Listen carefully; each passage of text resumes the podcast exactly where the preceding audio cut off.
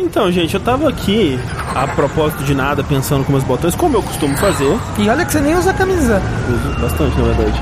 Ah, é? Tanto em filmes quanto em jogos, o gênero de terror talvez seja o que mais depende da parte sonora, né? Tanto em termos de ambientação quanto de trilha, né? Efeitos sonoros. Você não vê alguém, ah, eu vou aqui apagar as luzes e colocar um fone de ouvido pra assistir uma novela, sabe? Não julgue os noveleiros assim. É, jamais, vo- jamais você que não isso. é um apreciador da cultura brasileira. Mas é, se você botar um yakety sex no fundo de uma, de uma cena de morte do Jason, tá ligado? Acabou com o bagulho. Acaba com o clima. É, Acaba é com aquele negócio do YouTube que tinha antes. É filmes de comédia transformados em terror. Que a pessoa faz uma edição, bota uma trilha de terror e você fica, caralho. Exato, exato. O Sarfield com a trilha do Twin Peaks. Tem isso, deve Ou ser incrível. vice-versa, né? É.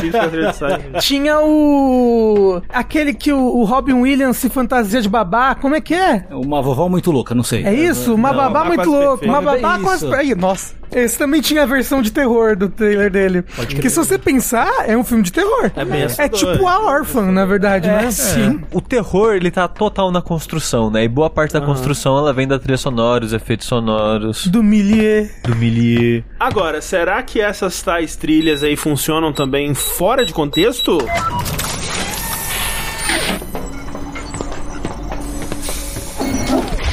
Eu sou o André Campos Eu sou o Eduardo Sushi. Eu sou Rafael Kina. E eu sou Fernando Tengu. e esse é o centésimo quadragésimo Dash Podcast do Jogabilidade.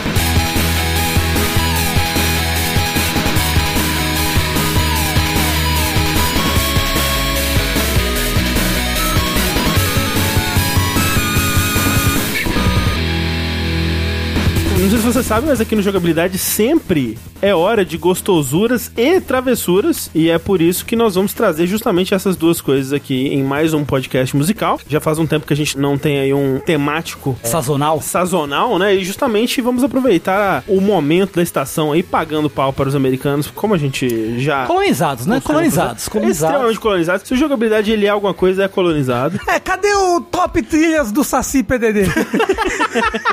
Isso você não vai ver por aqui, né? Mas ah, Halloween, pô. Cadê o Dash do Erinha? Cadê? Caralho. André, você diria que você é mais travessura ou mais gostosura? Você como pessoa, assim. No sentido do que eu gosto ou do que não, eu não, não. Do que, entrego? vo- do que você é. Que experiência o André que entrega de Halloween? Pô, não tem uma terceira via, não. não, não, não, não. Sai não posso daqui. votar nulo. Sai daqui, Ciro.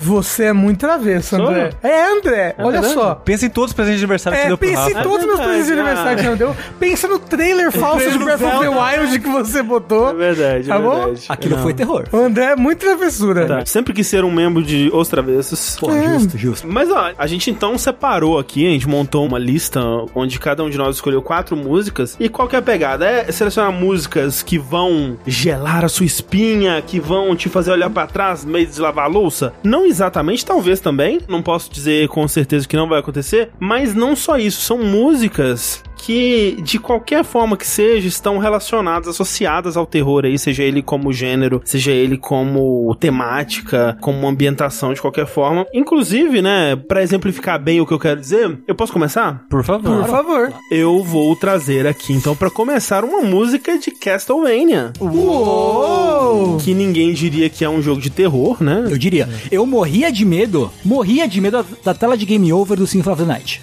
É, aquela derrete assim, Over. Ela é muito boa. Não, Porra. é- ela é assustadora porque se você dá game over ali, você tem que reiniciar o jogo, né? Não caralho, tem um botão de continue, não. Não, Sim. acabou. Acabou. Só não é mais assustador que a tela de Game Over do Zelda 2. Que é pra Ganon, The Return of Ganon. É, aí ele. Ho, ho, ho, ho, ho. Eu ficava muito triste na do Donkey Kong 3, a gente falou sobre isso no podcast. Ah, que eles aparecem presos, né? Preso num negócio de bebê. É, num berço. Ai, num berço. caralho. É. Berços são assustadores, inclusive. Eles são é, bastante. Mas ó, o Castlevania então, ele não é um jogo de terror, Não. mas o milieu, a ambientação dele é de um mundo de terror. Exato. E, e se você volta, né, pros primeiros Castlevanias principalmente, né, eles são muito influenciados, até o primeiro tinha aquela brincadeira nos créditos, né, onde ele citava monstros e brincava com atores que interpretaram esses monstros em filmes clássicos, porque ele era uma grande referência aos filmes da Universal, né, então, é, Drácula, Múmia, Frankenstein, é, Lobisomem, Monstro da Lagoa, né, aquela coisa toda. Ao longo da existência da franquia Castlevania, eles foram desenvolvendo mais uma identidade própria, né? Mas no começo era muito isso. E as primeiras trilhas de Castlevania, elas também eram uma mistura do que se compunha para jogos naquela época, que em boa parte era uma coisa bem no ritmo da ação, mais voltado pro rock, né? Bastante influência de metal. Mas o Castlevania, desde o começo também, ele começou a trazer um pouco de referência do que eram as músicas atreladas a esses filmes, né? O Drácula no cinema, ele tá muito relacionado à, música clássica, né? A música barroca, a órgão, né? A bar, né? E, A, a- a música de igreja. Principalmente, né, aquela a tocata e fuga em ré menor, né, aquela taranã, taranã, tipo, isso é Drácula, né, tocado num órgão, aquela coisa toda. E, Eu, por exemplo, tô tocando no órgão do sushi agora. E a música que eu vou trazer aqui não é a versão original dela, mas já na sua versão original, ela fazia referência a isso, né, ela deixava implícito um órgão, ela deixava implícito uma referência à música clássica barroca, deixava implícito aquela cromaticidade das notas, aquela coisa toda. E a versão que eu trago aqui é a minha versão favorita dessa música, que é a versão do Round of Blood de Bloody Tears, um grande tema clássico. pra caralho, sim. Classicaço. Mais clássico que isso, só dois disso. Originalmente é do 2, né? É, originalmente no 2, composta lá na época pelo Kenichi Matsubara. E aqui o arranjo dela foi feito pelo Metal Yuki, ou Mikio Saito, o nome oficial dele. Mas é interessante, né? Porque tanto na trilha do Castlevania 2 quanto no do Round of Blood é tudo creditado como Konami Club Kukeiha lá, a banda da Konami. Depois só que foram né, investigando a- a- as pessoas envolvidas pra saber quem que compôs o quê. Essa versão, né, o que eu quero destacar sobre ela é eles entregaram na promessa do órgão, né? Então aqui, por mais que seja ainda um órgão sintetizado, ele tá aqui. O que tava implícito na original tá aqui e eu acho que é legal enquanto música, ela não é uma música aterrorizante, mas ela tá fazendo claras referências ao tipo de música que era associada a esses filmes clássicos. Show.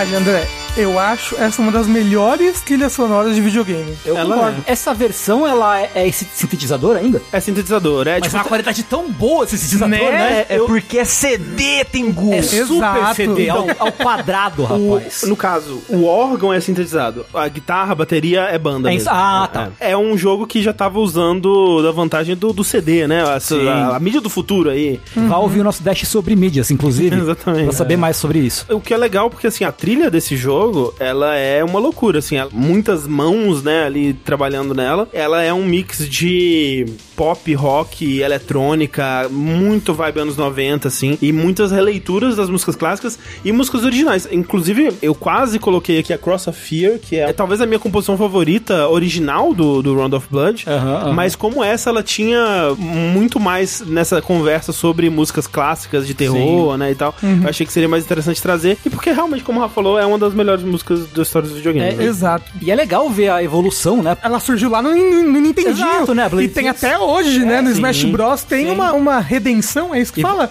uma redenção dessa música? Redenção? Nem acho que não, não é. Uma redenção. versão. É, uma releitura, né? Releitura releitura, da, da- da é. música, né? É. E é muito legal você acompanhar o avanço da tecnologia de videogame com o avanço do quanto eles podem fazer, incrementar, incrementar cada vez mais. Essa música aqui já era boa pra caralho. Eu posso aproveitar a deixa do órgão pra falar mais um pouquinho sobre ele? Por favor. Você vai falar sobre o seu órgão. Exatamente. Vamos lá. O órgão é um instrumento muito foda, né?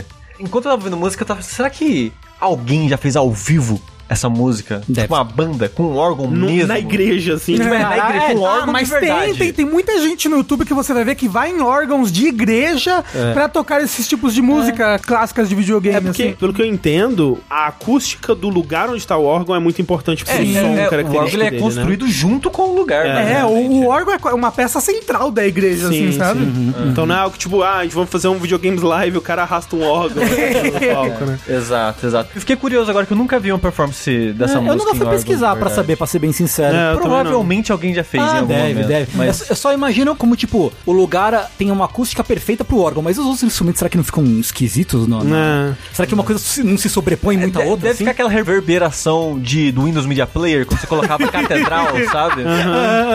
É, eu nunca vi ninguém tocando guitarra dentro da Catedral da Sé, assim, sabe? Pra ver como é que reverbera. o clipe do November Rain, o Slash toca guitarra dentro da igreja. capelinha no- lá, é. Mas é, uma no- capela pequena. A gente ia falar que era na Sé. É. e um- uma coisa também do órgão é que tem os materiais, né? do- Sim, dos diferentes sim. órgãos. E o quão velho eles são. E aí eles soam diferentes também. Sim. E assim, e ver a pessoa tocando é uma loucura, né, também. Que é, puxa um monte de negócio, aperta É. um monte de negócio. Não, pa- parece uma, uma máquina de cientista maluco, né? Sim. Mas, como o André tava falando mais cedo, o órgão e esse tipo de música tá muito atrelado já a filme de terror, né? Tanto que é usado aqui no Castlevania. E esse milieu de terror mais gótico, digamos assim, também rendeu outros jogos. E eu gostaria de trazer um outro aqui, que eu já falei dele em algumas oportunidades, mas eu acho que a gente não falou da trilha dele. E é uma trilha que eu gosto demais dela, que ela tem órgão quase meio que na trilha inteira, diferente do Round of Blood, que é pontual, né? Pontual, é. O jogo que eu vou falar é o Demon's Crest, Olha aí. Que ele tem a presença do órgão, se não for em todas as músicas, é em quase todas as músicas. É muito característico. A diferença é que é um MIDI de Super Nintendo, né? E eu acho que esse jogo, ele, é- ele é uma hidden gem, né? Porque Uma Hidden Gem? é uma joia oculta. Ah, entendi. É aquele É que eu filme não falo com... inglês, desculpa. É o, o filme do Adam Sandler. lá. Isso, né? Esse nome? Não, é Isso. Joias Brutas.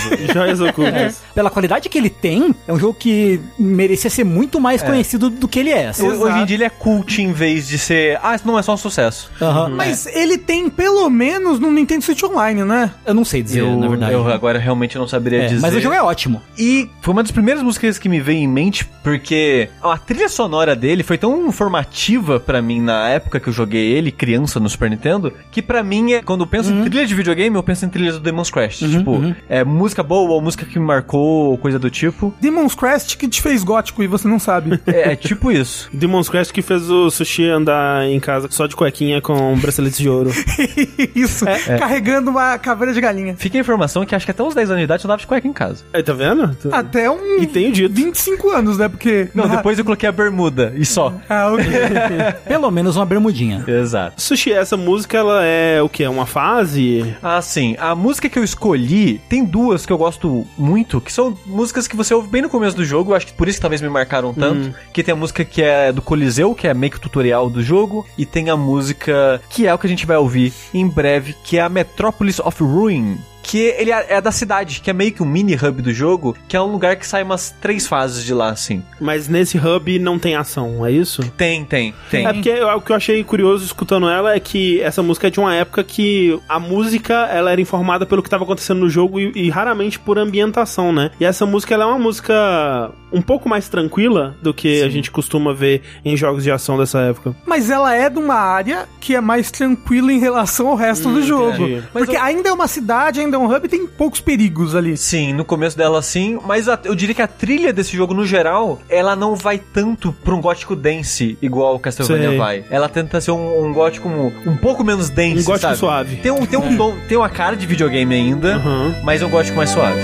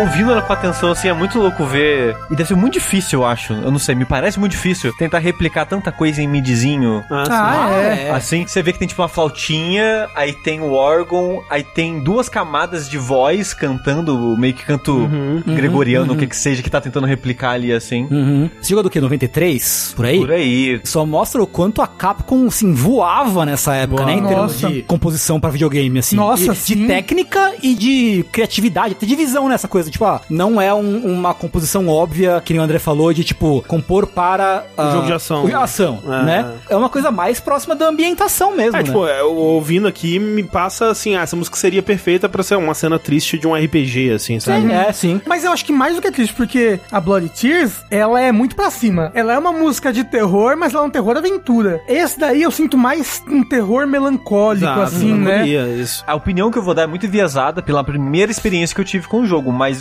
pra mim, quando criança, é um visual assim que me marcou muito e até hoje eu acho meio único. A vibe que o jogo cria, Sim. no geral, e incluindo a trilha, não é algo que vê muito. Até hoje em dia não tem muito essa pegada, assim. Eu tava tentando dar uma olhada nos compositores, né? E o compositor do Demon's Crash é um tal de Toshihiko Horiyama. A gente vai ver isso com alguns compositores que a gente vai citar hoje, mas é um cara que tá na Capcom até hoje. Caramba. Na época, ele. O que mais ele compôs? o último jogo que ele trabalhou como designer de som foi o Resident Evil 3 Remake. Caralho! Olha só. É, e ele é principalmente designer de som, é produtor da parte mais técnica, né? Ele, como compositor, ele, ele tem poucas composições, mas ele é o compositor principal de uma trilha que eu adoro, inclusive, que é Mega Man X4. Ah, Olha só. Que eu tava jogando hoje aqui há pouco. Que é uma É. boa trilha É, sonora. eu né? acho uma ótima trilha sonora. Ele trabalhou também na parte mais técnica da trilha do Mega Man X, compôs também pra Onimusha 1 e 2, tem vários jogos aí clássicos Brabo. da Capcom. Muito sobre- legal. Cara, é pica. Aproveitando então o ensejo dessas músicas clássicas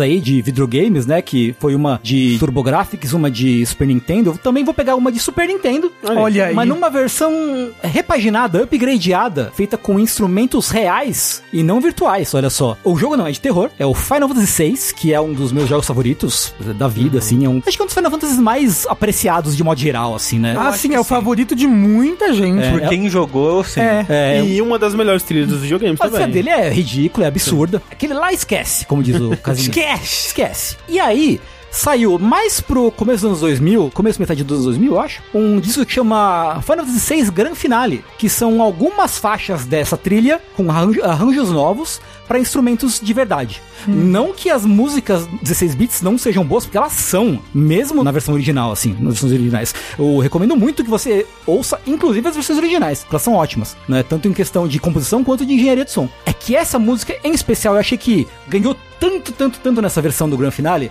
que é a música do Trem Fantasma, que é uma parte de terror, mais ou menos, dentro do jogo, em que o, o nosso seu grupinho de aventureiros está num trem fantasma indo para o mundo dos mortos, olha só. E eles foram lá resolver um bolodoro ali no, no trem, né? E aí essa música que toca durante a viagem, dentro do trem durante a viagem. Assim, a temática é terror, trem fantasma. É uma Sim. coisa bem Halloween, Não. bem Gasparzinho 2. E, e a história é pesada nessa A parte, história é né? pesada. Não vamos falar porque, né? É, É, sim, melhor sim. se você jogar sabe, aí. acho que Final Fantasy 6 inteira a história é meio pesada, Sim. não?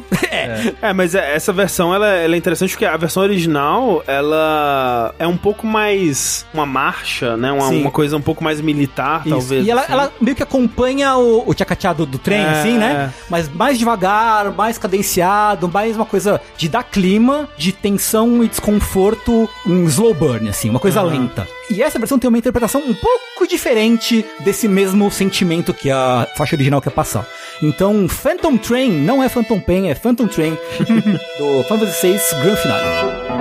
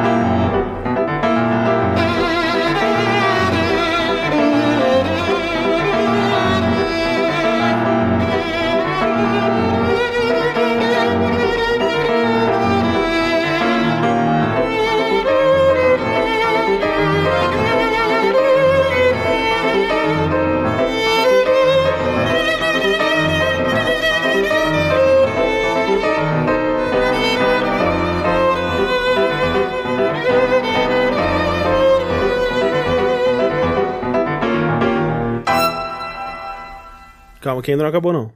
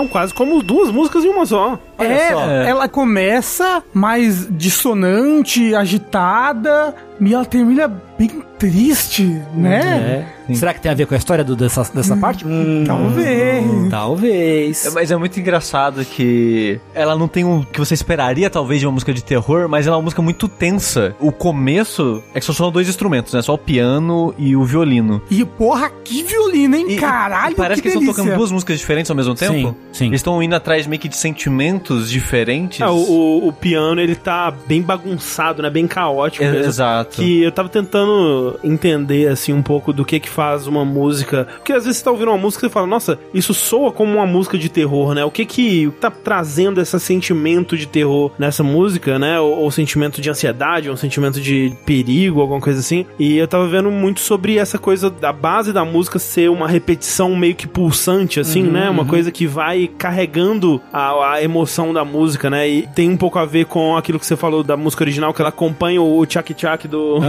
do, do trem. né? Aham, aham. E essa música também, ela meio que ela tá numa. Pelo menos a primeira metade, né? Ela tá numa investida que não para, né? Ela tá em. Ela continua, né? O violino ele dá umas que Uhum. não é completamente limpo, eu não sei. pa- Parece realmente. Parece que dá uns gritos, né? Então, real- parece que é um grito, um, gra- um grasnado. É, é muito boa essa música. É. muito, muito boa. Pô, esse finalzinho da música parece que você tá ouvindo só, tipo, o barulhinho de raspada É, da, da, da, exato. da vara raspando Uma na nota corda. tão assim. alta, né? Que não, quase só cachorro É. ouviu, assim.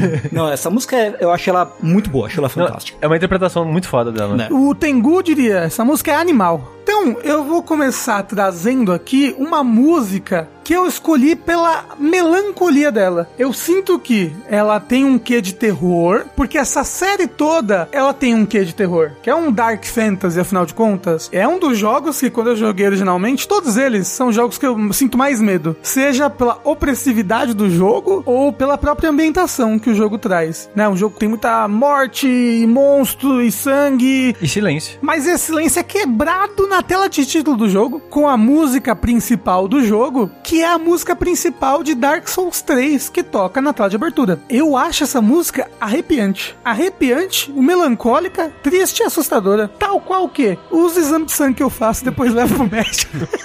Eu concordo, porque, né, é aterrorizante você vai ir jogar videogame e dar de cara com o Dark Souls 3. Eita porra. ah, que absurdo. Você pode falar muita coisa ruim sobre Dark Souls 3 e eu vou concordar com, com boa parte delas. Mas a trilha sonora desse jogo é muito boa. A dos bosses é muito boa. E o main theme, main theme, ah, alguém falaria que se falasse em inglês? É muito bom.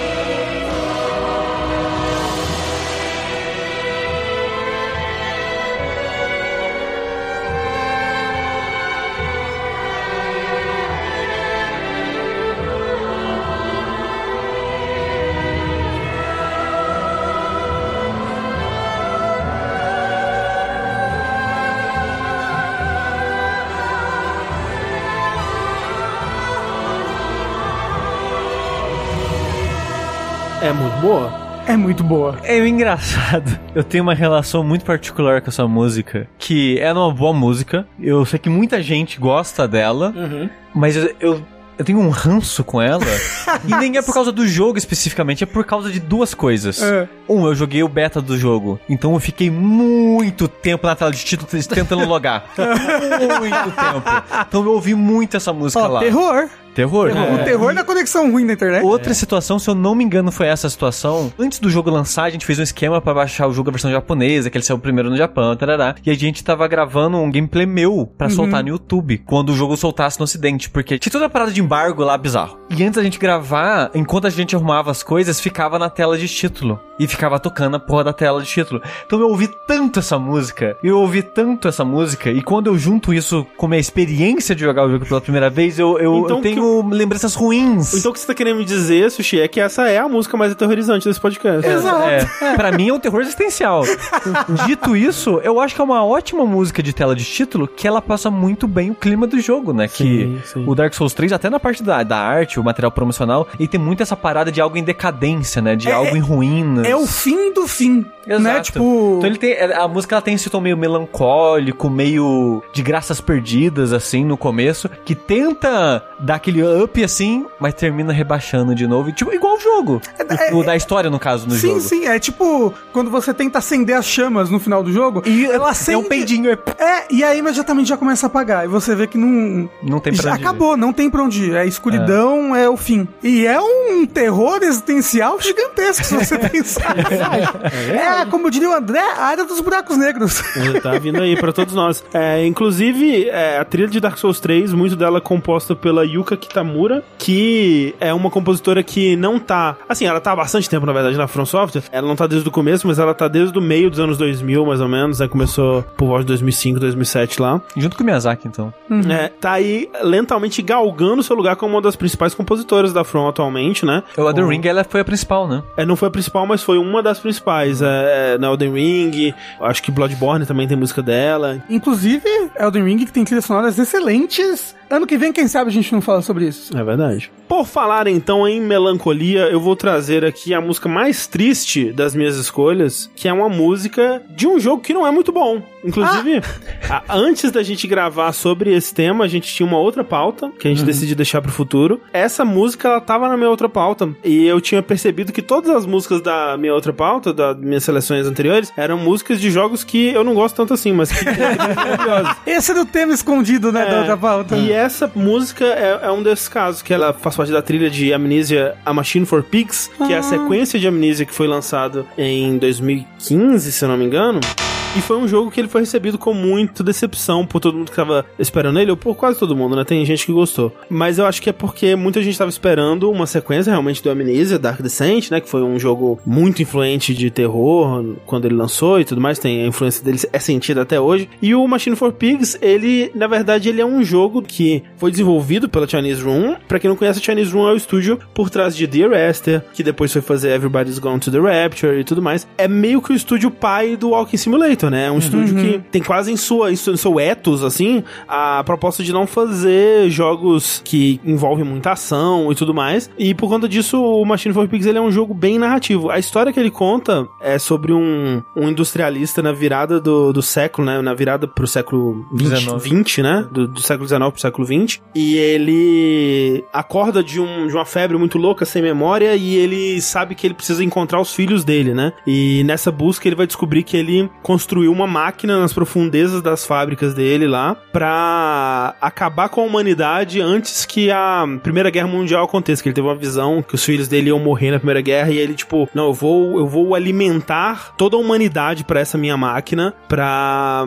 impedir que isso aconteça, né? Tem toda uma. Faz sentido, eu acho, né? É, faz algum sentido. Né? Assim, eu vou limitar todo mundo, inclusive meus filhos, pros meus filhos não morrerem. Exatamente. Exato. E essa música que eu escolhi, que se chama The New Century Dawn, Sounds é justamente a última cena do jogo. Ela toca quando você termina de fazer tudo e você tem o Mandos, né, que é esse protagonista, já com uma narração póstuma, né? Ele já morreu e ele tá narrando o começo do novo século, que agora pode continuar porque ele destruiu a máquina dele. Tem duas versões dessa música na trilha, uma com a narração dele, outra sem a narração dele, porque essa música ela toca enquanto ele tá narrando, né? A câmera vai acompanhando. O jogo termina nas profundezas, ela vai passando pelos cenários do jogo e termina na superfície com os portões fechando assim e o, o ano virando, né, para 1900. Eu acho que a narração ela é muito importante para a experiência dessa música. A, a, trilha desse jogo ela engrandece tanto o jogo, mas tanto que se tem um motivo de eu sequer lembrar o que acontece nesse jogo é por causa da trilha dele que eu ouvi muito, né? E a trilha tem a, a narração dispersa ao longo do álbum, assim. Uma trilha composta pela Jessica Curry. Ela tem poucos trabalhos, né? Mas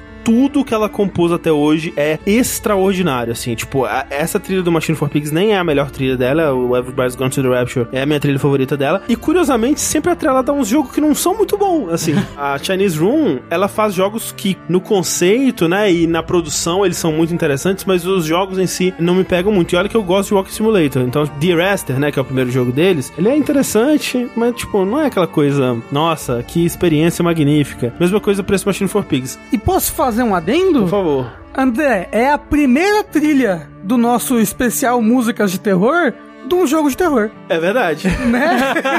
Mas olha só, não muito também, porque uma das críticas do Machine for Pigs é que ele não é muito um jogo de terror. Mas tem bichinho. É, tem, É. você foge de uns bichinhos de vez em quando, assim, De mas uns ele é mais um é? Walking Simulator, assim. Mas bem, amo de paixão essa música, espero que vocês gostem. I lay there and watched the god I had created die. At the end, when we were cold as the stone we had hewn his body from, when the lights were nearly all extinguished, we heard in the silent distance the man pigs singing to one another. Then, as the last lights were gone, and we lay together in the deep, they drifted away, and all was silent. Such a silence I have never known. And as the dust settled on my open eyes, and we lay together embraced forever, I heard, miles above us, the sounds of the city turning over in its sleep. The church bell ringing out. And in that moment, the new century was born.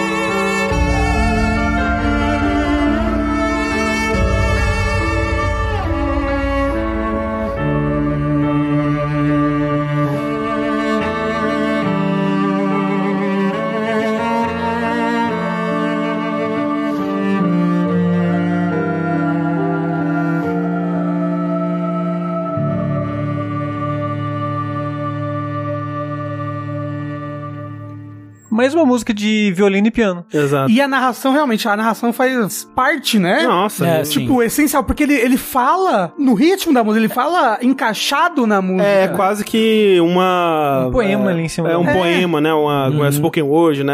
Isso, um rap, né?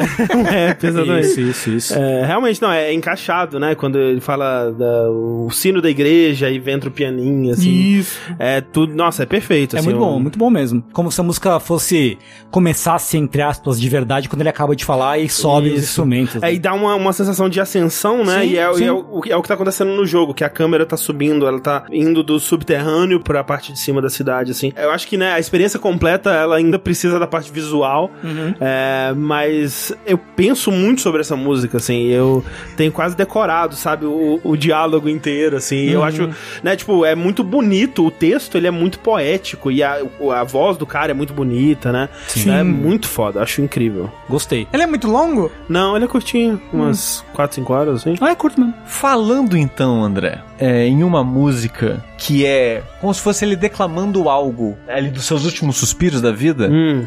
Vamos pra uma música que é uma carta. Olha só. Também é al- alguém declamando algo, Hum. dessa vez pra si mesmo, daqui a 10 anos no futuro. Que isso? Tô, tô assustado.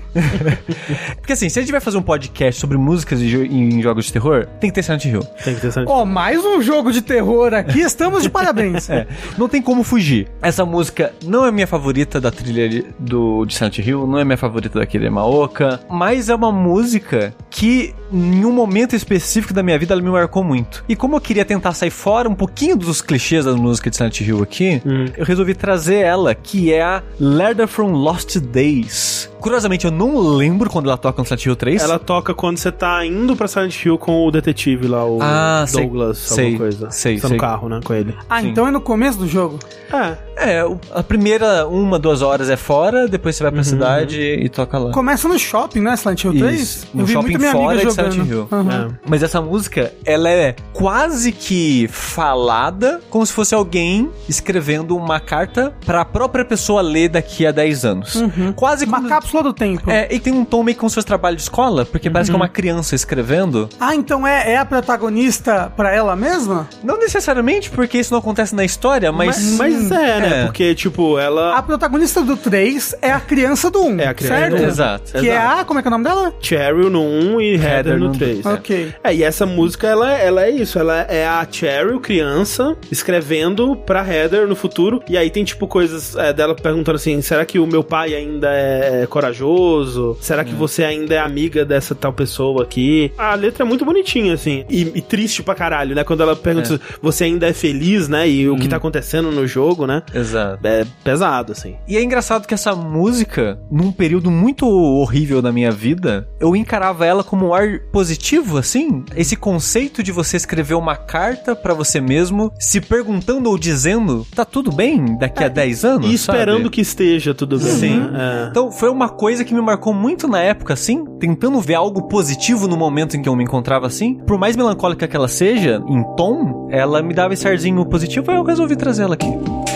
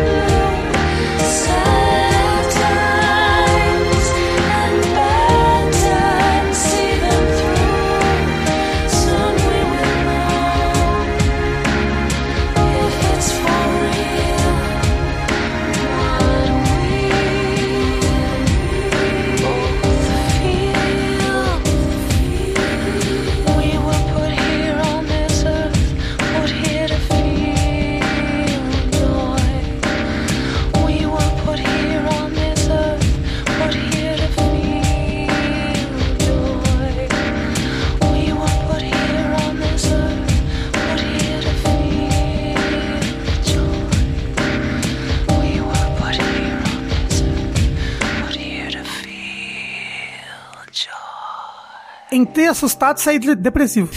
é, como diria o moço, que tristeza. Que tristeza. Pô, mas muito boa. Muito boa, muito boa, mas depressivo, Eu, depressivo. eu, eu acho que não importa o quanto nós tenhamos apreciado Silent Hill enquanto o Silent Hill existia, a gente não apreciou o suficiente. Eu acho também, eu concordo. Especialmente o 2 e o 3, né? A época em que eles saíram não tinha nada parecido com isso. Eu acho que até nos videogames. Hoje, com indies e tudo mais, a gente Então, tem mas coisas é, é que eu não cobrem sei, um porque pouco. Silent Hill, ele é muito perturbador, mas ele é muito belo. Agora de cabeça, eu não consigo pensar numa coisa que é tão bonita, mas tão assustadora e depravada que nem Silent Hill. É interessante que você consegue identificar o que é a trilha do 3, né? Que ela é um pouco mais pop, né?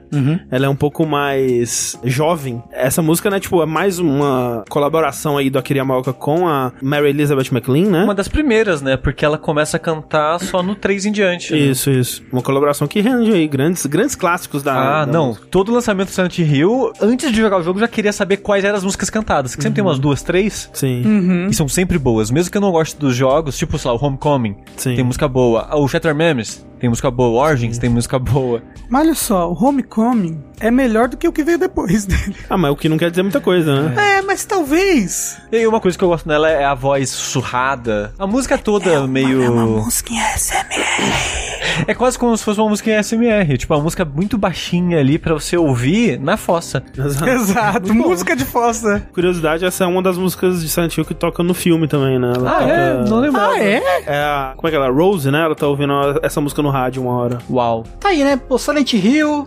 tristeza, rituais satânicos. Andam de mãos dadas. Não ando de mãos dadas, né? Então eu quero aqui invocar. Ah, tá vendo? Invocar. Ah, vamos fazer então um ritual que é, é meio satânico, mas depende de pra quem você pergunta, na verdade, Ah, né? É verdade. Depende de quem você pergunta. Eu acho que das quatro músicas que eu escolhi, essa é a minha favorita, assim. Que é a faixa Hoshingo Eka, do Siren New Translation, que é o remake do Siren original. Né? É o é remake o pra Blood- qual plataforma? Play 3. Esse Ah, é o o Blood Curse, né? É o New Translation em japonês, Blood Curse nos Estados Unidos e na Europa. E assim, terceiro jogo de terror.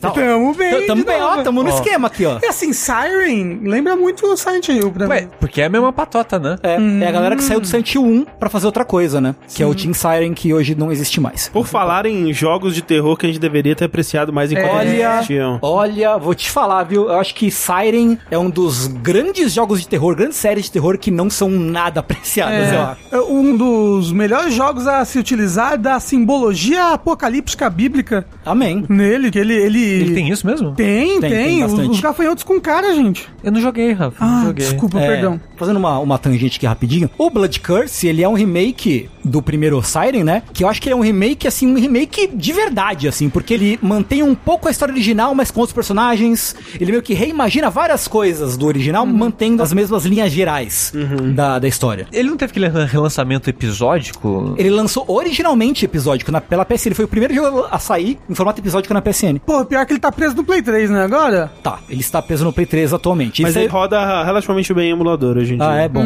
bom saber. Boa, boa, boa. É, ele foi lançado físico só no Japão e na Europa, né? Nos Estados Unidos, se não me engano, não tem É versão isso mesmo. física, né? Mas é um jogo ótimo, cara. Puta que pariu. Ele é muito legal. O primeiro Siren original do Play 2 ele é um pouco obtuso demais, É, às vezes. eu, eu- às vezes que eu tentei jogar ele, eu achei ele meio difícil de avançar. ele assim. é, ele é. Você diria, então, se eu for dar uma chance pra Siren, esse seria uma boa porta de entrada? Pega o Blood Curse. É, eu lembro que eu joguei, eu não terminei, mas eu joguei acho que um- uns dois capítulos deles na, na época do Play 3 e eu não continuei porque eu tinha muito medo. Ele é um jogo Mas ele é um jogo assustador. É. É, inclusive, ele- o Siren dele é da, Sirene. da Sirene do Apocalipse. Justamente porque ele era bem pé no chão na representação Sim, dele, né? sim, Tipo, sim. Tipo como Silent Hill fazia muito bem também, né? Sim. Na, na construção de mundo, assim. Tanto o original, mas mais o Blood Curse, ele é bem perturbador. Uma coisa perturbadora, eu sem querer apaguei o save do Siren da minha amiga. Na época do Play 2, Caralho! E ela perdeu tudo. Puta Tudo, que absolutamente pariu, tudo. Rafael. Ela, lá, tava no último capítulo pra zerar o jogo e eu apaguei sem E é querer. difícil de avançar nesse jogo. O verdadeiro terror. E eu perdi o memory card dela também, do Play 2. Os jogos, é. Caralho. Essa, essa menina fala com você Fala, ainda? fala. Como? Por quê? Porque eu sou muito legal, né? Eu acho que não foi um acidente, hein? É, veja bem. E essa faixa aí, Hoshingo Eka, é que a tradução dela é meio que, né, devoção aos deuses, mas também pode ser um cântico aos deuses, alguma coisa assim. Tem umas três, quatro versões dessa música na, na trilha sonora, com arranjos diferentes, porque ela toca durante o jogo todo, em situações diferentes, interpretada por pessoas diferentes, porque ela é meio que um cântico que o pessoal da vila ali faz pro deus deles. E eu escolhi essa versão porque acho que essa versão é a mais perturbadora de todas.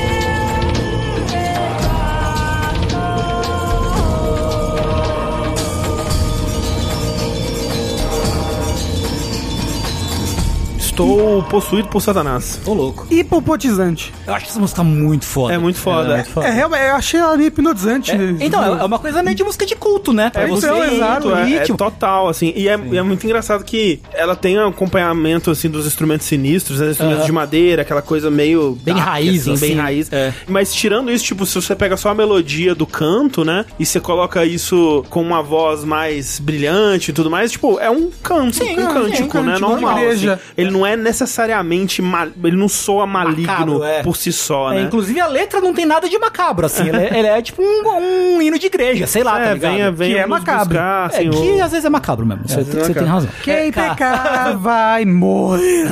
Quem pecar. É. Eu acho que o que dá o tom mais macabro, digamos assim, é a parada gutural no fundo, É, que fica sim. um cara fazendo aquele. O throat sing, né?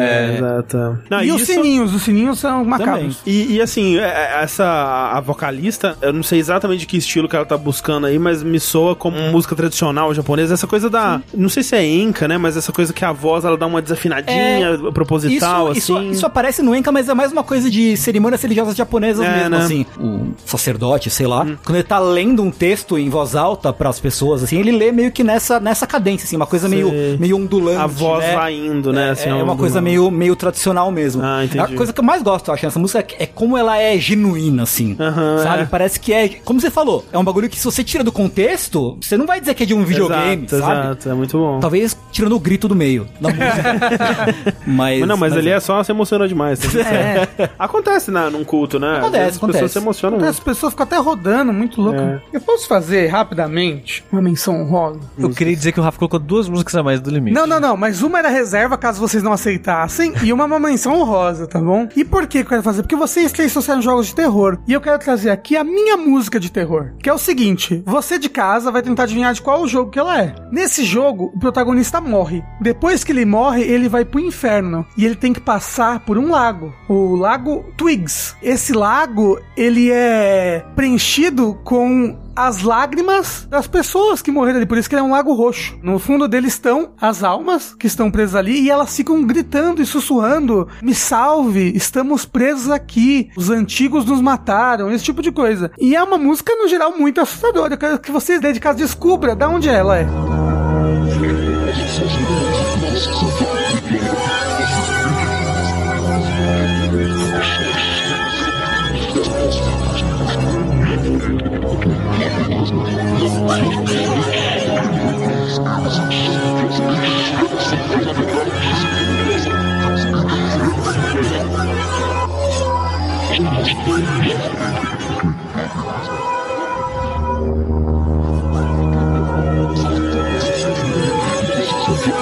Eu diria que é Alvin e os Esquilos. Exato. Acertou. Não, gente, é a música de uma parte de Super Paper Mario. Ah, não, Wii. Rafa, desculpa, é porque eu troquei é, ao contrário, certo? Assim.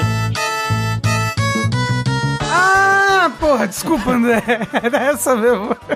Mas é isso, em Super Paper Mario, o Mario morre, ele vai pro inferno, que é o mundo do Game Over. Ele tem que atravessar esse lago, e no fundo do lago tem essas mãos, tipo, puxando. E as pessoas ficam gritando no fundo do lago: me salve, me ajude, estamos presos aqui. Mas essa música é a música do Mario ao contrário? Não, não, não, não, não. Ela Porque é- pa- parece uma música ao contrário. Ela provavelmente tem elementos que estão tocando ao contrário. É, tem alguns elementos que podem estar tocando ao contrário para dar esse clima, mas é. Mas a música que eu vou trazer então é uma música que eu escolhi um pouco pensando em vocês aqui. Porque eu queria escolher uma música de Terraria. Porque Terraria tem uma temática, um milieu de terror. Todos os bosses são pedaços do Cthulhu, né? Tem o Brain of Cthulhu, Eye of Cthulhu. E o último boss é o Moon Lord, que é um Cthulhu gigante. E na trilha sonora dele, principalmente na parte dos bosses, ele tem muita. Como é que fala, André? Tipo que nem o Protoman utiliza. Assovio? Não, o Protoman é a banda. É principalmente no primeiro álbum, que a- as músicas. Não é, não é dissonante, mas tipo, elas são muito arranhadas, muito sujas. Como é que é? Distorção. É, distorção. Então, as músicas, elas têm bastante sujeira, bastante ruído digital, assim, sabe? E eu acho bacana, eu acho que dá um clima de terror, de susto, de tensão pro jogo. Só que por que, que eu escolhi essa música? Eu escolhi essa música, essa música é de um boss de Terraria que chama Plantera. O nome E o tema dele, ele, ele mesmo não tem nada a ver, ele é um boss que é uma planta gigante. Mas ele é baseado na banda Pantera. Hum. E aí, por isso que a música do jogo é desse jeito. Entendi. Pantera que eu descobri que é um monte de outright aí, hein? Sim, é verdade. São É, o, o que metaleiro, que depois que ficou velho, não resolveu que era nazista. Rogério Skylab. É, verdade. Cthulhu e Pantera, porra. Foda, tá foda. É hein? verdade. Mas essa música ela tem terror e tem metal. Porque tem outras músicas que eu gosto mais em Terraria. Mas eu acho que essa ela exemplifica bem as coisas que eu gosto na música em Terraria. E eu acho que ela talvez agrade vocês. Então o Terraria tem várias músicas de terror? Tem. Ok. Esse boss, esse tema são bem antigos, tá? E então ainda não dá pra saber que o Pantera era nazista.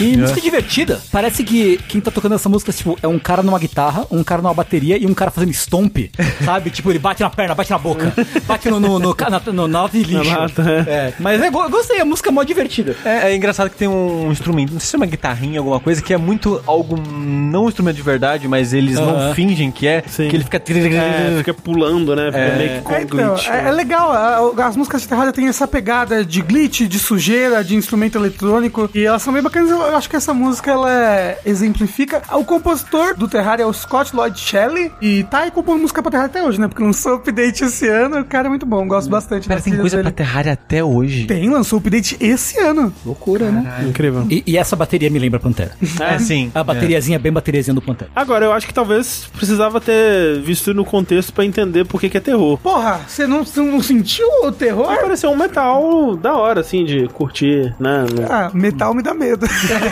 Justo, tudo bem. Justo. Ah, quer uma música mais de terror? Bota a música Boss 1 do Terraria.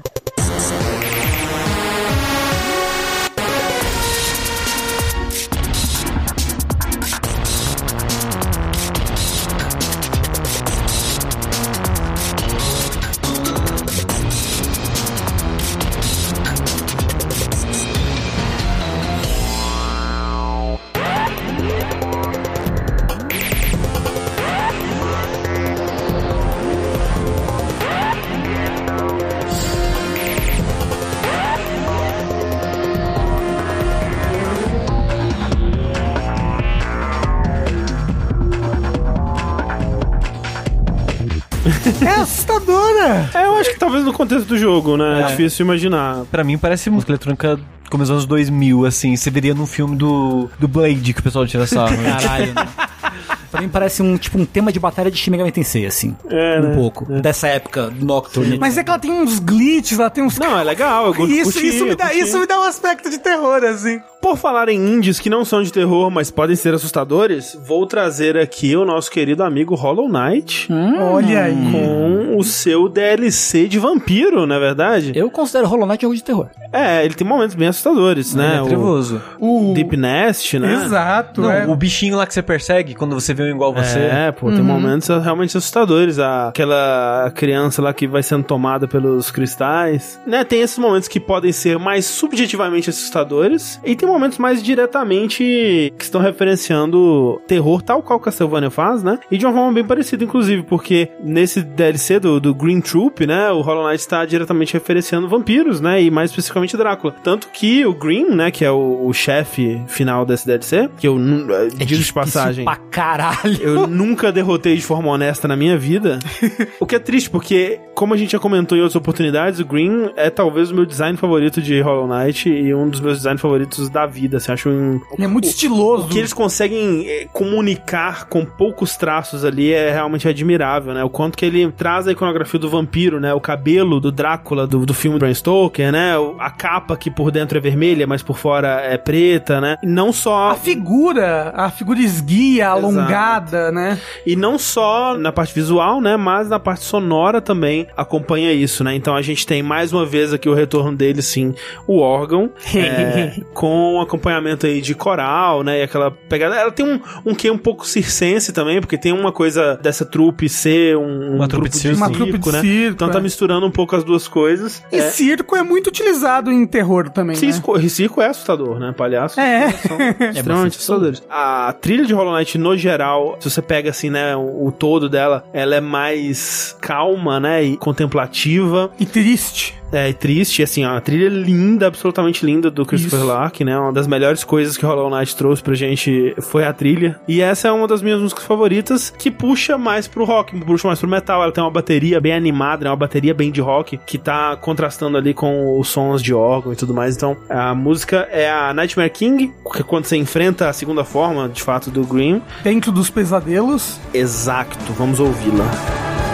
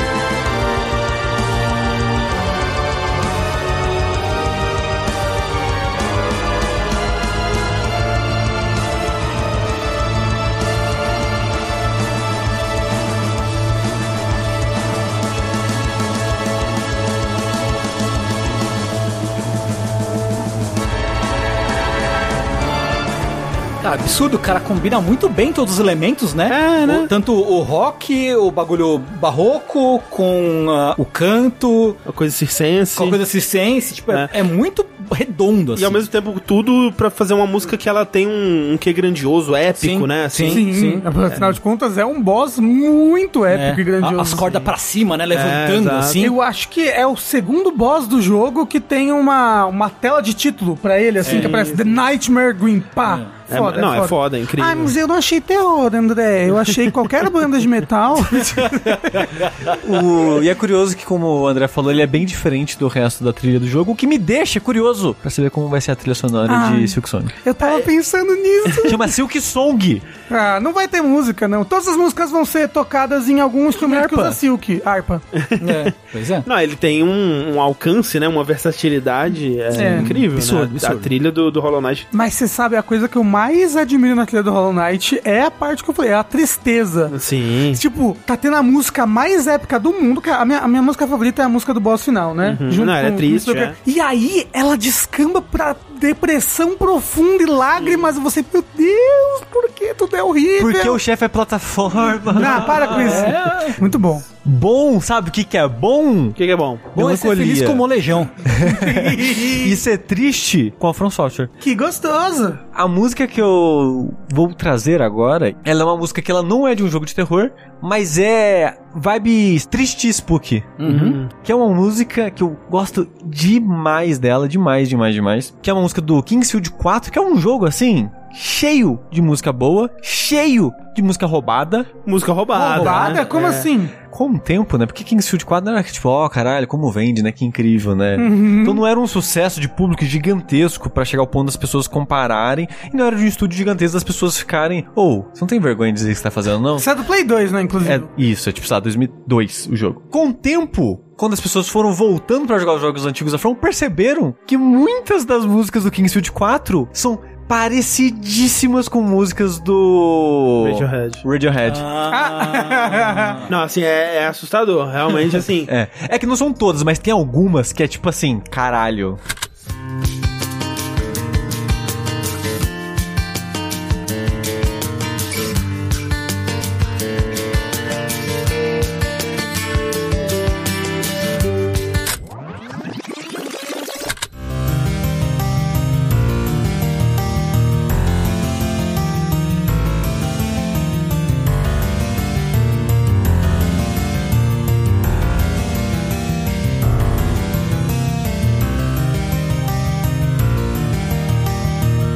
Sem um pingo de vergonha na cara. Não, E assim, acho muito sagaz a combinação, assim, de um jogo medieval, fantástico, triste, com Radiohead, assim. Porque fica legal, fica massa, dá uma identidade muito única. Não precisava ter roubado tão diretamente, né? Se inspirado, talvez, né? Mas a música que eu quero trazer aqui é a Dark Reality, que é a música da tela de título, igual o Rafa fez com o Dark, só! com Dark Souls 3. É a música da tela de título. De novo, é uma música que constrói muito bem o clima do jogo. E meio que fica lá. Eu acho que ela não toca durante o jogo, mas é uma música muito icônica que eu conheço ela antes de jogar o jogo já, que tropecei nela ao longo da vida na internet. E a música que ficou comigo, assim, é uma música que eu gosto demais. Então, sou na caixa DJ.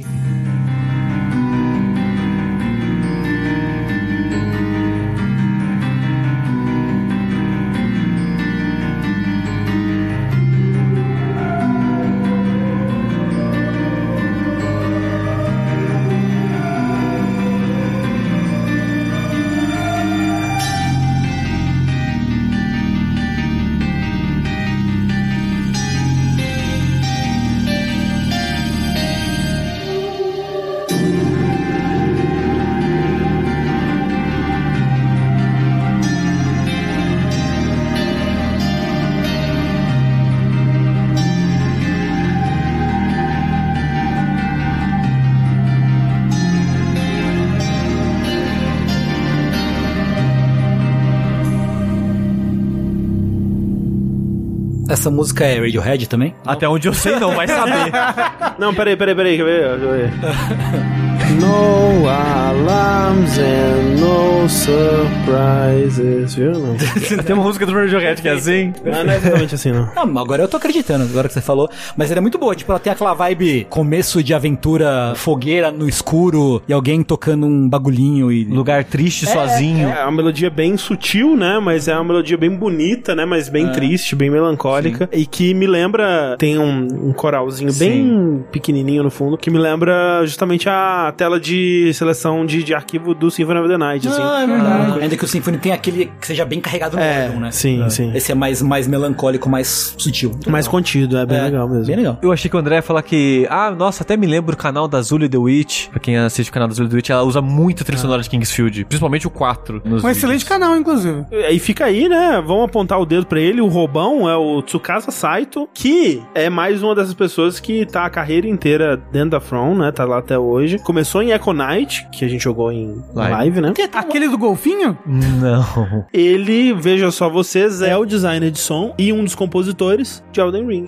Olha só. Olha aí, ó. Cresceu, garoto, hein? Espero que daqui a alguns anos não descubram que ele copiou toda a trilha de Elden Ring. né? É, agora ele. Quem será que ele colocou lá? Será que foi a. É, Malu Magalhães.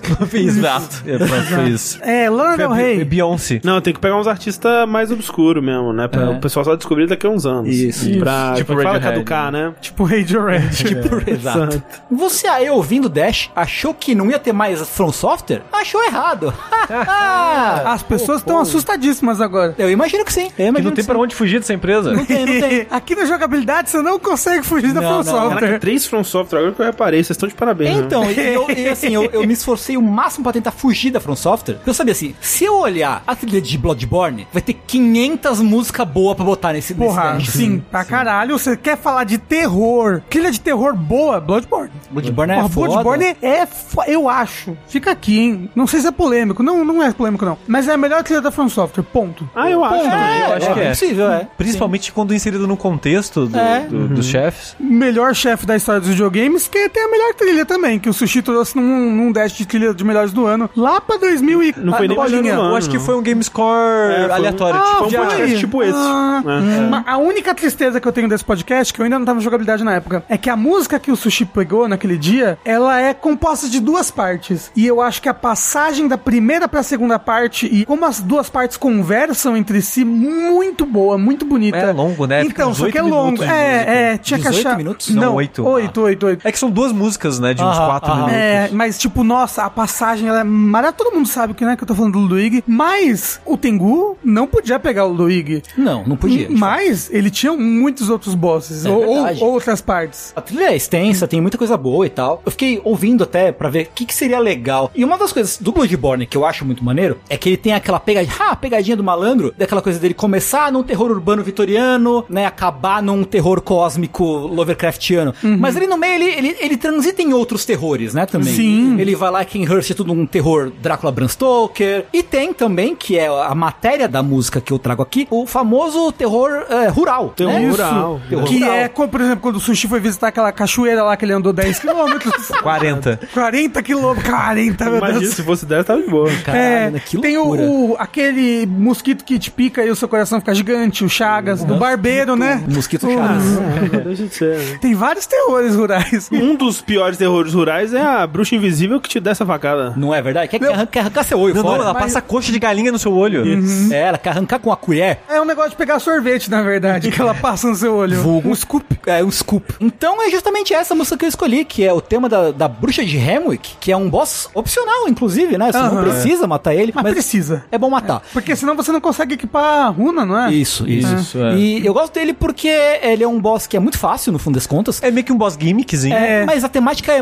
A execução é muito legal, mesmo ele sendo gimmick. E, e pra um jogo que realmente ele flerta com o terror em vários momentos e tem muitos chefes assustadores, esse é realmente um dos mais que me incomoda, assim, É, sabe? sim, ele sim. é, é- aquela velha, ela é Pô, a animação dela te agarrando por trás e arrancando o olho com a colher é muito escroto, assim. Exato. É bem escroto. E que você falou um terror rural, mas existe um, um tema de filmes de terror Sim. de bruxas em específico? Sim, sim, sim. O único filme que eu acho que eu vi foi o The, The Witch. The Witch. The Vivid. Tem uma coisa mais antiga, talvez, né? Sim. É, sim. Uma Mas, coisa assim, mais medieval, né? E assim, é, o Bloodborne, como você falou, transita né, entre vários gêneros de terror. É, eu acho que é a versão Bloodborne aí do The Witch, essa porra. É, É, exato.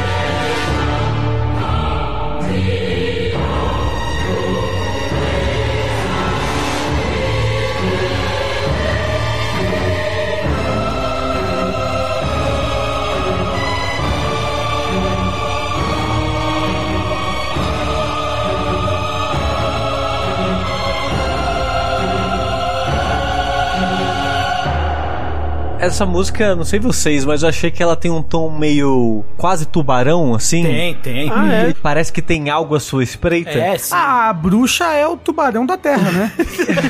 É isso. Como já estabelecido. Mas eu não sei o, o- qual é a direção que a compositora ou o compositor teve pra fazer essa música, mas parece que encaixa muito bem com a situação da luta. Sim. É, né? Porque quando você falou uma coisa espreita, porque a bruxa tá invisível. Isso. E, aliás, você, quando você entra na sala do boss, você nem sabe que tem uma bruxa. Exato. Você só vê um monstro lá, monstro horrível, extremamente Sombra, horripilante. É, e aí você mata ele. E aí o boss não acaba. E aí você, ué, como assim? Aí aparece outro monstro. Aí depois outro monstro. O que que tá acontecendo? E tem alguma coisa espreita. Tem alguém escondido ali naquela sala. Com a coxa de galinha pra estragar no seu olho. Exato, pra te paralisar e esfregar no teu olho. E justamente que tem aquela coisa do baixo, né? Tipo, dan dan dan dan. É, não, e aquele riser com o violino, né? Que parece que tem um milhão de pequenos violinos todos vibrando, ih, crescendo assim. sim, e, sim, tipo, sim, fica sim. aquela ansiedade, o que, que vai acontecer, meu Deus? E tem a voz feminina que, na primeira vez que ela apareceu, eu pensei, é um violino isso? Ah, não, é uma pessoa. É que ela dá um gritinho e vai embora. Aí passa um tempo, ela aparece, dá um gritinho e vai embora. Parece essa dinâmica da luta do chefe mesmo, sim, de que sim. o, o chefe, ela vai aparecendo de tempo em tempo, assim, igual essa voz, ela surge e some. É, é uma música que ela usa muito dessas técnicas sonoras que já.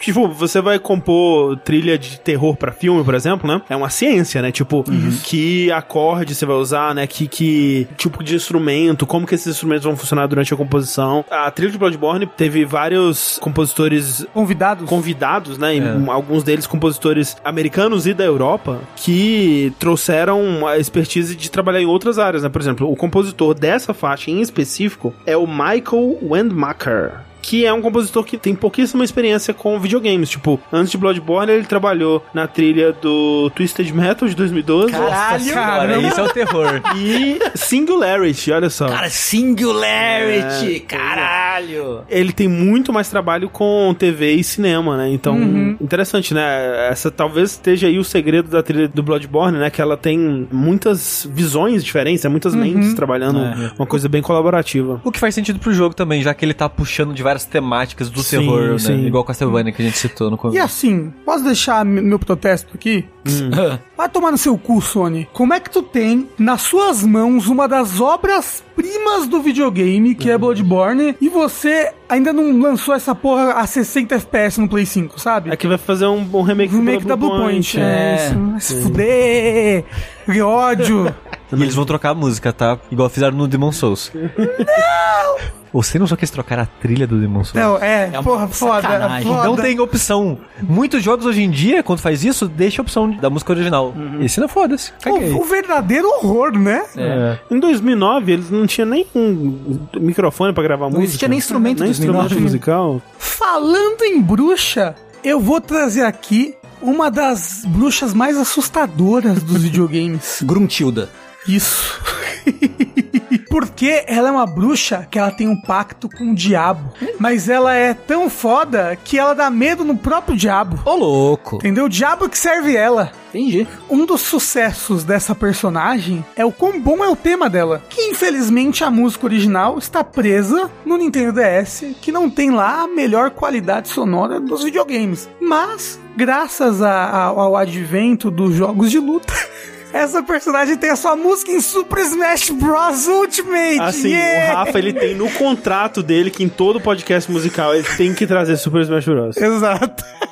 e eu trago aqui então a música da Ashley, só que na versão do Super Smash Bros. Ultimate. Se eu não me engano, é a mesma versão do Super Smash Bros. 4. O que, que é essa pessoa, Rafa? Ela é uma personagem de WarioWare. Uau. Ela é uma dos amiguinhos do Wario e ela realmente ela tem um diabinho vermelho, o Red, e ela é tipo muito trevosa. A Ashley é muito trevosa. E a música dela é muito sobre o quão trevosa ela é.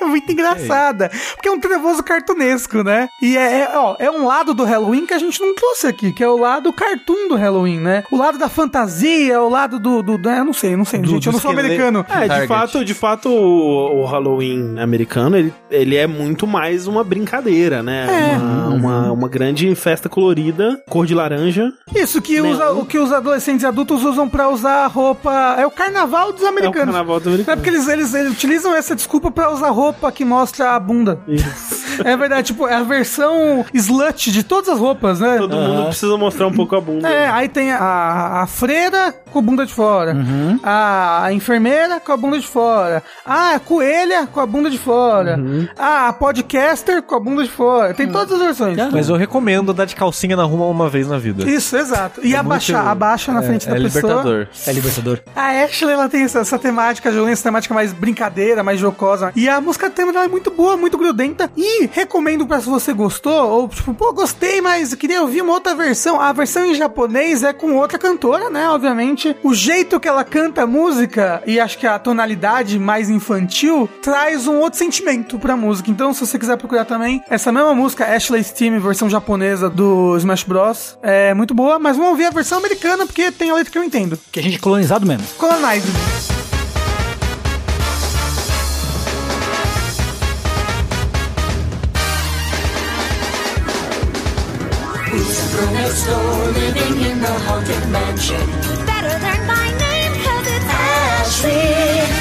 The darkest spells and she brews the meanest potions. You might be the ingredient I. Don't let yourself be fooled by her innocent demeanor. You'd better be afraid of the great Ashley. She doesn't play with dolls and she never combs her hair. Who has time for girly things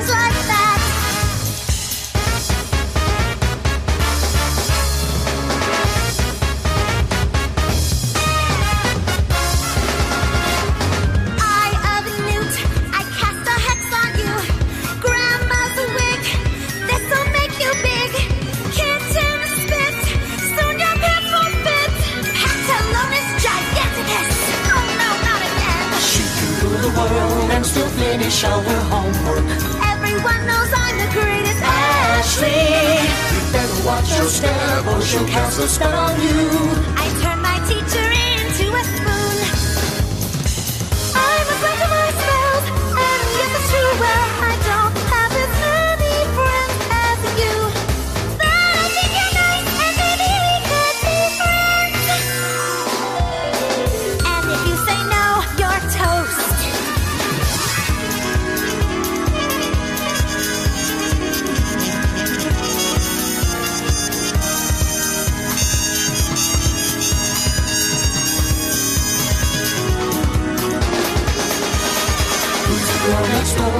Living in the haunted mansion? Better learn my it's Ashley, just remember this when you see her on the street.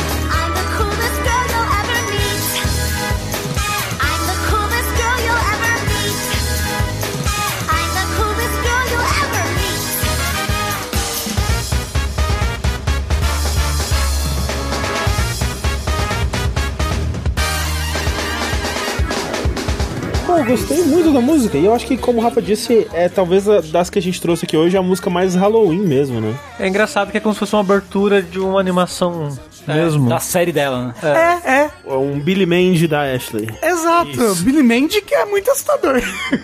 É uma coisa meio desenho, meio é, musical, né? Uma coisa meio Broadway, assim, também. uma, uma coisa meio show tune, assim. Mas com a, o milieu de terror, né? Com. Que transforma a professora dela em uma colher pra quê? Arrancar o olho dos outros. Exato. Aí, ó. Exatamente. Isso é realmente tudo, muito tá, tá tudo conectado.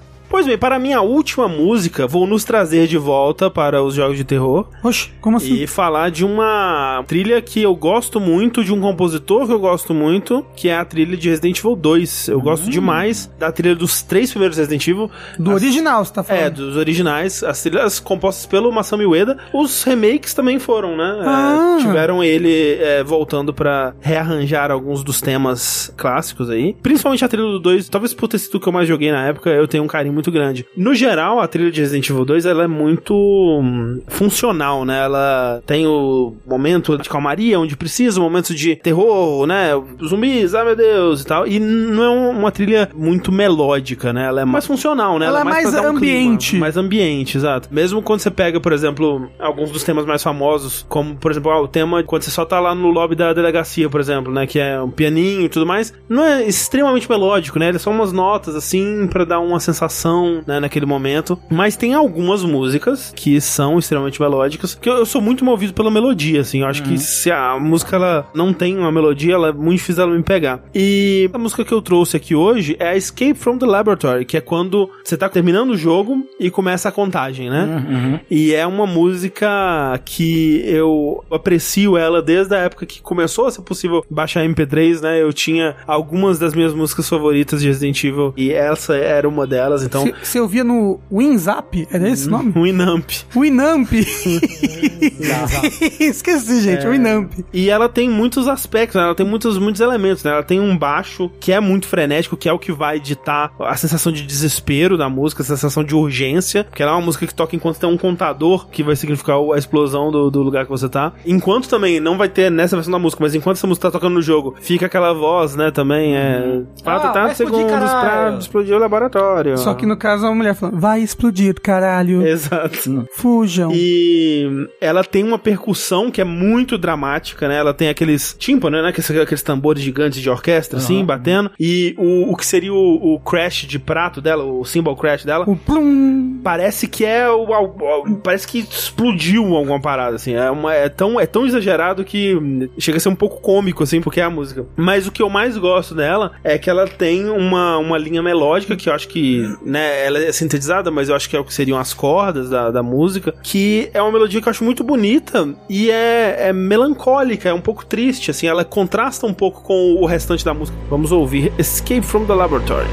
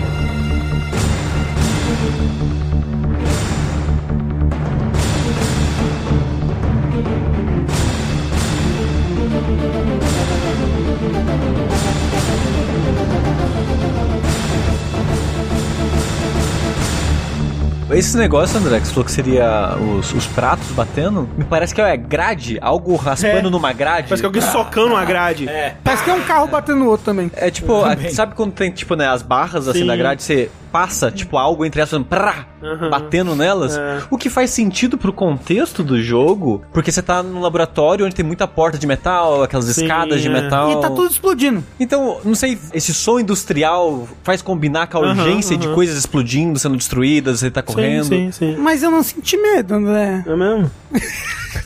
O-. E o baixo, por algum motivo, me lembrou muito uma música do Hotline Miami, aquela do Moon. Eu não sei o nome da música, mas o baixinho dela me lembrou muito. Baixinho frenético. Cara, esse, esse baixinho me lembrou a música de perigo do Metal Gear. Solid Eu ia falar isso, lembrou, me lembrou muito Metal Gear. Parece a música de perigo do Metal Gear Solid 1, assim. Querem comunicar coisas parecidas, né? Essa Ah, é. urgência, né? Sim, Assim. sim, sim. É muito bom. E você tinha razão, tipo, a batida de pratos é comicamente alta. É muito, né? Tipo, é, Plan, pra, é, plan, plan. você, não, peraí, eu tô tentando ouvir a parte melódica. Pá! É, eu gosto demais. É muito música. boa, é muito boa. Bom, é isso aqui que eu vou apresentar pra vocês agora, gente. Que eu vou apresentar uma música, mas o, o- ela tem um problema de mixagem muito grave. Então eu vou pedir pra todo mundo em casa aumentar um pouquinho. Não, não, o- não, não.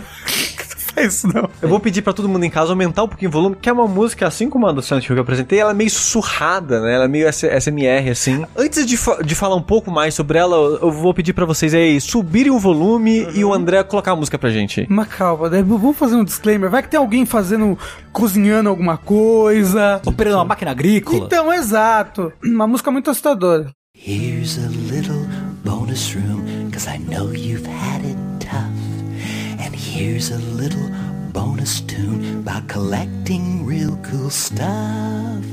Yes, here's a little bonus room where you can play. Don't be frightened, don't run away. You can linger, cause I'm your video friend. Think of me as a father figure with a hand to lend. Here's a little bonus room where you don't have to worry. Take your sweet time, you need not hurry.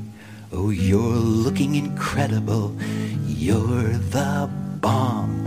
And me, I'm kinda like your dad, and a little like your mom. There are no monsters here. Hey, wait, look over there. I was just kidding. Don't be scared. And when you turn this game off in the real world once again, you won't have to play make believe or try to pretend. Cause I'll be right there when you open your hand. Cause I'm your little invisible musical friend. So show me to your pets or show me to your pals. You really will impress every nifty guy and gal. Show them you're individual. Show them you are bold. Besides, I get residuals for every game that's sold. I'm your little invisible musical friend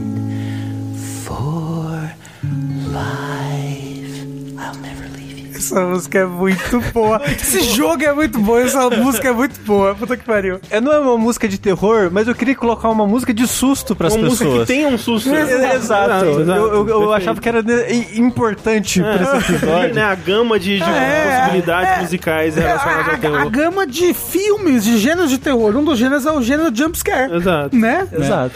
Eu acho muito bom que, inclusive, ela, a música te dá um susto, encoraja você a dar susto dos seus amigos. Também. E no caso eu não falei, né? Mas essa música é uma música do jogo chamado School Monkeys, é The Little Bonus Room. Que você tem aí seu amigo musical e que vai te seguir pro resto da sua vida agora. Mas Queira peraí, é, você- é, o que? É uma fa... Toda fase bônus toca essa música? É, É. isso? Entendi. É o tema da- das fases bônus. E eu, quando criança, a primeira vez eu tomei um susto. Nossa, Assim, eu não entendia nada, mas a música tava tudo tipo.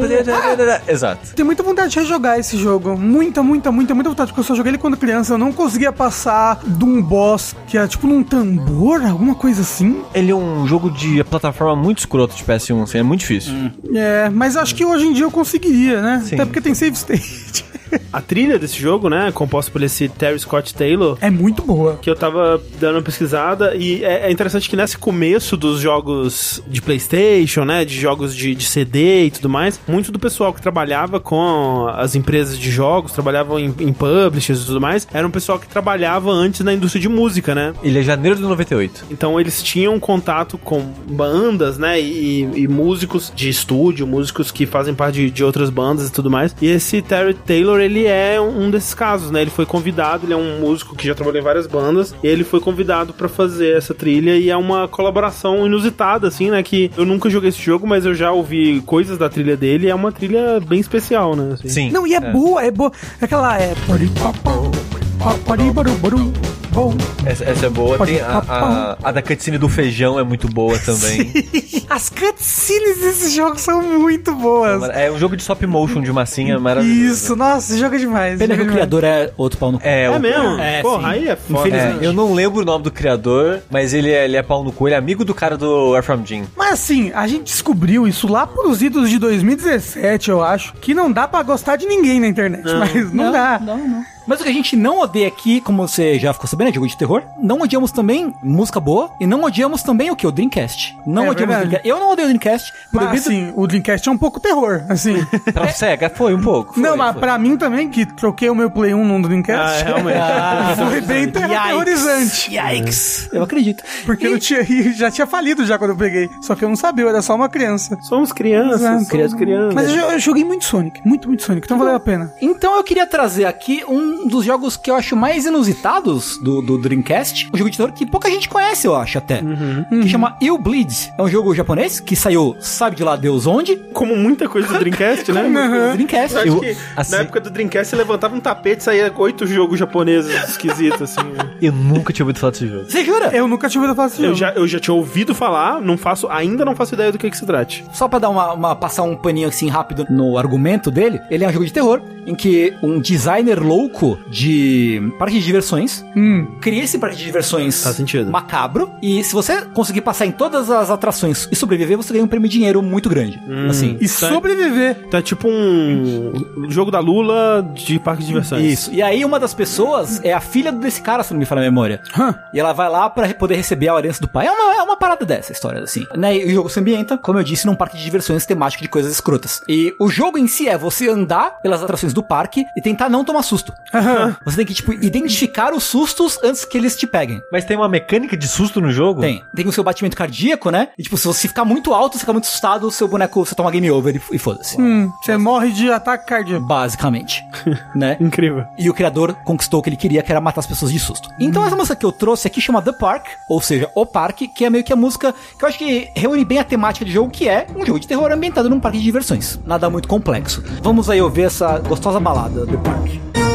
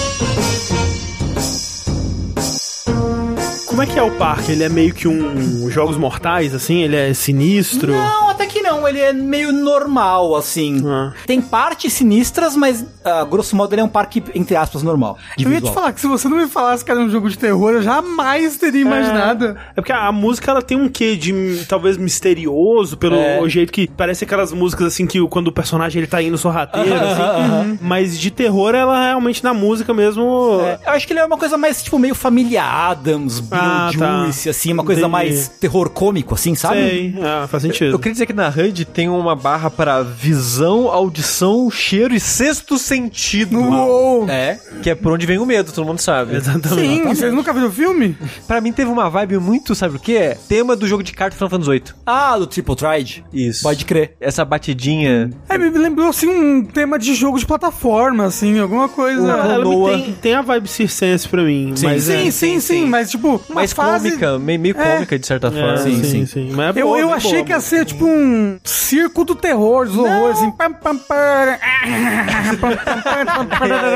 Alô, e o Bleed 2, chama o Rafa pra fazer a trilha aí. Agora, a música que vai encerrar esse Dash é uma das minhas músicas favoritas de um jogo que eu gosto muito e nunca rejoguei desde a época, mas na minha memória ele é muito bom. Perfeito, na memória é perfeito. Exato, tem que estar na memória, né? Que se eu for rejogar, provavelmente não é tão bom assim. Que é o seguinte: finalmente trouxe um jogo de terror, né? Aqui. O primeiro Opa. jogo. O primeiro de terror. jogo de terror aqui do podcast, e o último também. Uhum. Que se eu for escolher a trilha que eu acho mais assustadora desse jogo, eu diria que é a Devil's Laughter, Laughter, alguma coisa assim. Que é a Risada do Diabo. Que é uma música que no fundo dela fica alguma coisa mecânica, alguma que fica fazendo.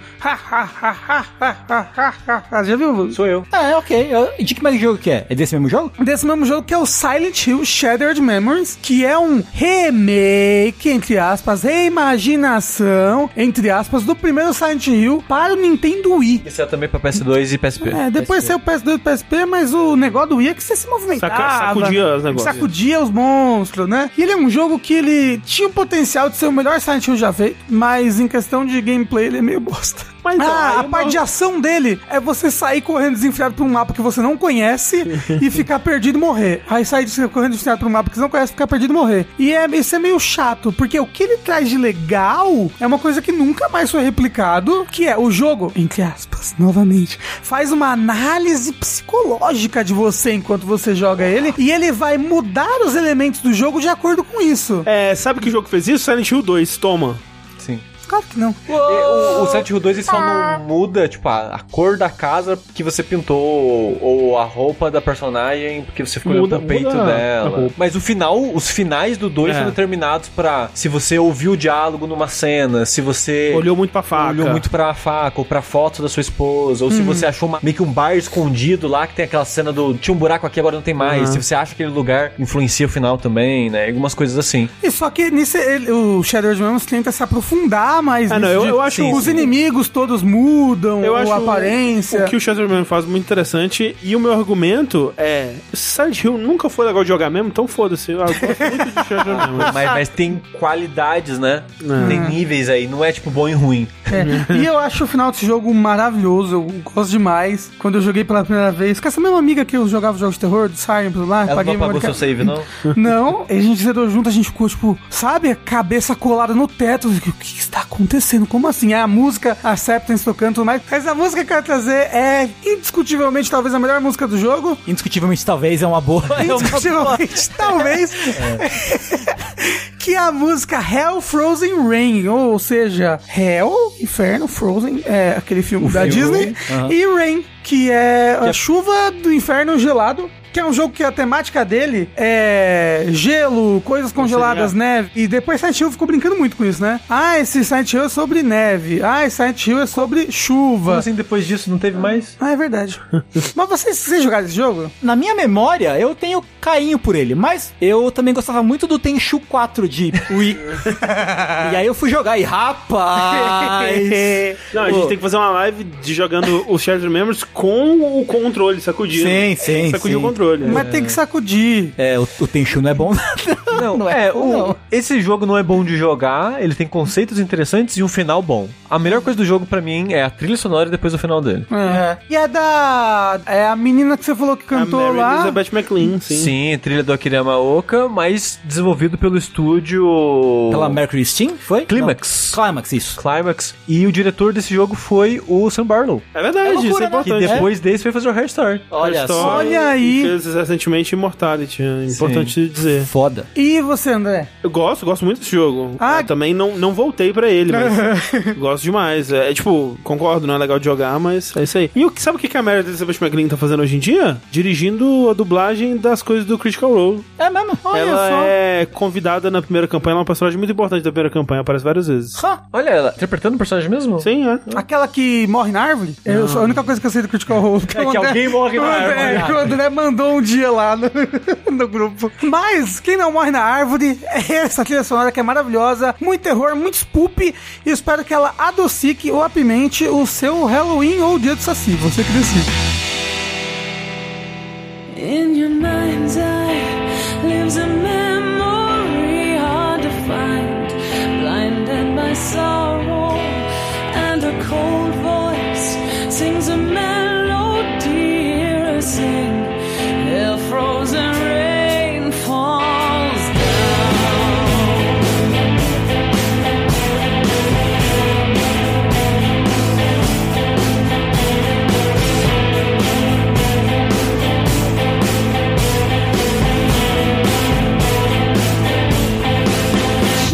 hear your voice. She can't hear you call. You have earned your choice. If you're here,